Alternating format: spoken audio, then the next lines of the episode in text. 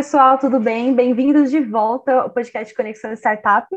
Eu sou a Natália Fontanari. E eu sou a Bruna Casella. Hoje estamos estreando o nosso novo quadro, Cases de Sucesso. Mas antes, Bruna, vamos relembrar o pessoal das nossas redes sociais? Nós estamos no Instagram como arroba conexãostartup.podcast e arroba all.for.food. E lembrando que se tiverem sugestões de temas, vocês podem nos mandar uma mensagem por lá. E acessem também o nosso novo site, allforfood.com.br. Por lá vocês têm atualizações dos eventos e ações do All for Food. E durante as próximas semanas, vocês terão um encontro marcado conosco para ouvirem os nossos quadros, enquanto a segunda temporada não chega. O Case de Sucesso vai abordar a trajetória de algumas startups que cresceram e hoje são grandes empresas. Então, se você quer conhecer mais sobre esse mundo das startups, se conecte com a gente nesse e nos próximos episódios. E além dos cases de sucesso, nós também faremos o giro pelas startups, atualizando vocês das notícias mais atuais sobre as startups de diversos temas. Inovação é a palavra que melhor define o mundo dos negócios e é o caminho que muitos empresários têm buscado para sobreviver e se destacar no mercado. Hoje vamos contar para vocês a história de um negócio muito conhecido por nós. Afinal, quem nunca assistiu alguma série ou filme na ou da Netflix? A gigante do entretenimento mudou totalmente o conceito de como nós consumimos conteúdo na internet, principalmente filmes e séries. E há quem não saiba que tempos atrás a Netflix era só uma startup. Mas afinal, o que é a Netflix? Se nos últimos anos você simplesmente se desconectou das últimas inovações do mercado e nunca ouviu falar da Netflix, eu te conto. A Netflix é uma provedora global de filmes e séries que funciona via streaming. Sua rede fica em Los Gatos, Califórnia, e pasmem, hoje a empresa conta com nada mais, nada menos que 208 milhões de assinantes. E a história dessa gigante começa em 1997 nos Estados Unidos, quando a empresa era apenas um serviço de entrega de DVD pelo correio. De fato, a Netflix só postou no sistema de streaming em 2007, começando pelos Estados Unidos. E hoje, mais de 190 países têm acesso à plataforma. E uma curiosidade: em maio de 2018, a Netflix conseguiu passar The Walt Disney Company e se tornou a empresa de entretenimento com maior valor de mercado no mundo, cerca de 153 bilhões de dólares. O conceito Netflix foi criado e fundado por Reed Hastings e Mark Randolph na Califórnia, em 97. Foi antes da gente nascer, gente, ou seja, faz muito tempo. em 98, nasceu o site netflix.com, o primeiro site de venda e aluguel de DVDs por correspondência. E falando um pouco dos seus fundadores, o Hastings nasceu em Boston. É formado em matemática e com mestrado em inteligência artificial em Stanford. Em 91, ele ajudou a fundar uma companhia chamada Pure Software, que criou um depurador de sucesso para Unix.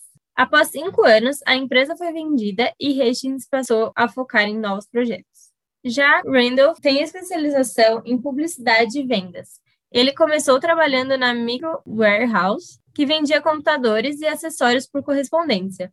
Depois, foi para uma startup comprada por Hastings e se tornou vice-presidente de marketing por lá. Naquela época, lá em 97, ainda não era a Netflix que a gente conhece hoje, porque dando um grande parênteses aqui. No final dos anos 90 início dos anos 2000, o auge eram as locadoras de VHS e depois vieram os DVDs. Quem viveu essa fase se lembra como era esse fenômeno e lá nos Estados Unidos não era diferente. E por mais insano que isso pareça, pensando no nosso mundo atual, a grande sacada do Netflix para o momento foi o aluguel ou a compra dos DVDs pelo site e esperar o pacote chegar pelos correios, e a devolução também era por correspondência. Só que não fazia muito sentido as pessoas optarem por esse meio e esperar o pacote chegar pelos correios, já que em cada esquina tinha uma locadora. Essa primeira etapa da Netflix traz importantes lições sobre logística para um novo empreendedor. Uma das sacadas da empresa na época foi passar dias em uma agência do US Post Office, os Correios dos Estados Unidos, observando e fazendo perguntas para entender como funcionava o sistema e como ele poderia otimizar a entrega de DVDs. Após 150 versões de pacote, encontraram um mais fino e mais leve. Mesmo assim, Hastings e Randolph apostaram alto no site Netflix.com. Em 1999, eles estrearam o serviço de assinatura Netflix, oferecendo aos assinantes a possibilidade de alugar DVDs ilimitados, sem data de devolução, multa por atraso ou limite mensal. E no início da Netflix, eles receberam duas propostas de negociação para a ideia deles. Em 98, a dupla fundadora se encontrou com o CEO da Amazon, Jeff Bezos, e ouviu uma proposta de compra de 12 milhões de dólares. Ela foi recusada e hoje a Amazon é uma das grandes rivais do Netflix no streaming com o Prime Video. Será que a Netflix acertou na escolha de recusar essa venda lá em 98? A segunda proposta foi feita pela Blockbuster. Em 2000, a Blockbuster era líder absoluta no mercado de videolocadoras, e a proposta era de nada mais nada menos que 50 milhões de dólares. Pouco para o serviço de streaming hoje em dia, ambas sem sucesso, totalmente recusadas. Mas por que a Netflix era considerada uma startup quando começou? Justamente por se tratar de uma empresa disruptiva para o momento que estava se consolidando com ideias totalmente novas e inovadoras. Uma startup é criada para resolver um problema, com incertezas e poucos recursos. E as inovações da Netflix eram constantes, mesmo que hoje pareçam bobas. Em 2000, o sistema Netflix.com de aluguel de DVDs já até contava com um sistema de recomendações personalizadas, que ajudava o assinante a escolher o próximo filme, baseado nas avaliações que faziam aos títulos já alugados. Surreal. E foi por volta de 2002 que a Netflix abriu suas ações para venda pública, com valor de venda de um dólar por ação na Nasdaq. Em 2003, o serviço de assinatura da Netflix.com batia um milhão de assinantes, e a consolidação de uma patente do US Patent and Trademark Office. Em 2005, outro recurso muito conhecido por nós hoje na Netflix atual foi lançado, deixando que os usuários criassem perfis para diversas pessoas ou necessidades. E em 2006, três anos depois da marca de um milhão, a Netflix já tinha 5 milhões de assinantes usando seus serviços de aluguel de DVDs. A Netflix passou muito tempo sendo apenas uma nova saída para quem quisesse alugar um DVD sem sair de casa. Dez anos depois, ela já comemorava a entrega do bilionésimo DVD. Não dá para negar que o formato era inovador para o momento mas eles queriam ainda mais, e o céu era o limite. Foi em 2007 que o serviço mudou para o atual modelo de negócio. O streaming foi introduzido, permitindo que os assinantes vissem séries e filmes instantaneamente no site. O próximo passo era firmar parcerias com marcas de eletrônicos para permitir o funcionamento do streaming em aparelhos Blu-ray e decodificadores de TV. O crescimento da Netflix foi rápido e certeiro. Em 2009, as parcerias do streaming já alcançaram as TVs que possuíam conexão com a internet, e a empresa comemorava já 10 milhões de assinantes. Naquele momento foi lançada a cultura Netflix, que determina a missão e os valores da empresa, construídos naqueles últimos anos. E foi em 2010 que a Netflix saiu dos Estados Unidos e lançou seu serviço no Canadá, aplicando também o streaming em aparelhos móveis e criando uma área dedicada aos títulos infantis. Em 2011, a Netflix chegava ao Brasil e em toda a América Latina e Caribe, e eles não paravam. Chegando em 25 milhões de assinantes em 2012, a Netflix já se expandia para o Reino Unido, Irlanda e países nórdicos. Esse ano também ficou marcado na história da companhia com o início das produções originais, com a primeira produção especial de stand-up com Bill Burr. A partir daqui, a história se mescla muito com a Netflix que temos nos acompanhando nos últimos anos. Em 2013, as séries originais inauguram a nova era, com House of Cards, Hemlock Grove, Arrested Development e Orange is the New Black. Naquele mesmo ano, House of Cards ganhou três prêmios Emmy e foi a primeira vez que um serviço de streaming pela internet ganhava esse tipo de premiação abrindo portas e marcando a entrada na Netflix nas maiores premiações. Em 2014, já eram mais de 50 milhões de assinantes e o lançamento na Áustria, Bélgica, França, Alemanha, Luxemburgo e Suíça. Naquele momento, já estava sendo implementada a qualidade 4K em suas transmissões. E vocês sabiam qual foi o primeiro filme original Netflix? Foi Beats of No Nation, lá em 2015. E nesse mesmo ano, a primeira série original que não tinha o inglês como idioma original foi lançada, Clube dos Corvos. e o primeiro original asiático, Terrace House. Não dá para negar que a Netflix gosta de inovar sempre no que está fazendo, sem deixar de entender as necessidades do seu público. Foi com a série Demolidor que a Netflix inaugurou um novo recurso de descrição de áudio para pessoas com dificuldades auditivas.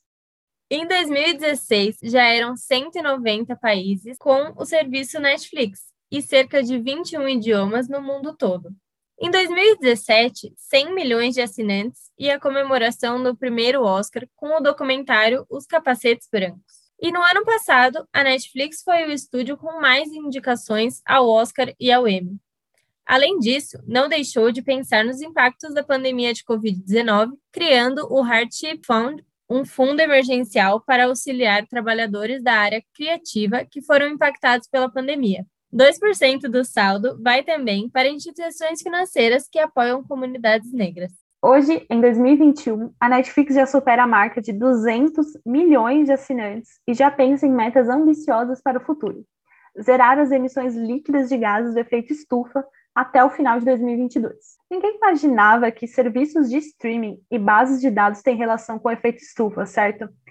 Isso porque esse tipo de serviço traz uma demanda alta de energia, aumentando a emissão de gases do efeito estufa. Os streamings são responsáveis por cerca de 100 milhões de toneladas de dióxido de carbono anualmente, o que corresponde a 0,3% das emissões globais. Realmente, a partir do momento que a banda larga se popularizou e as TVs começaram a ganhar dispositivos que as ligavam à internet, a empresa não pensou duas vezes em mudar radicalmente a sua forma de distribuição de conteúdo, passando aos poucos de mídia física para online. E essa foi a melhor sacada para o momento, e o grande motivo de por que a Netflix teve um crescimento exponencial. E nossa recomendação nesse fim de episódio, com certeza, é o livro A Regra é Não Ter Regras, a Netflix e a Cultura da Reinvenção. Assinado pelo fundador Red Racing, em um trecho ele diz: Muito antes da Netflix, eu já acreditava que o valor de um trabalho criativo não devia ser medido por horas de trabalho, esse tipo de pensamento é uma relíquia da era industrial, quando os funcionários executavam tarefas que agora são feitas por máquinas. Se um chefe de equipe viesse até mim e dissesse: Reed, quero promover a Cherry, ela trabalha loucamente, eu ficaria frustrado. E eu com isso? Quero que meu gestor me diga: vamos promover a Sherry, ela está causando um grande impacto. Não porque ela está acorrentada à escrivaninha. E se Sherry estivesse alcançando resultados incríveis, trabalhando 25 horas por semana, deitada em uma rede no Havaí, bem, vamos lhe dar um grande aumento. Ela é extremamente valiosa.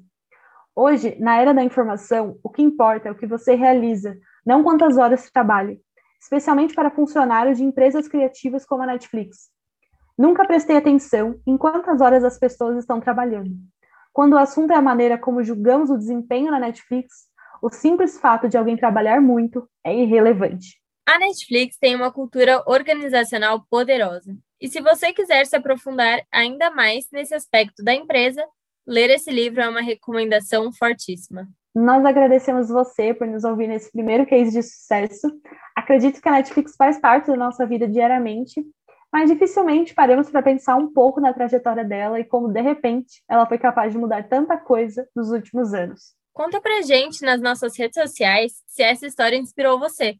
No próximo case de sucesso, nós vamos falar sobre a trajetória do iFood, um aplicativo que com certeza você já usou ou pelo menos já ouviu falar. Espero que tenham gostado e até a próxima.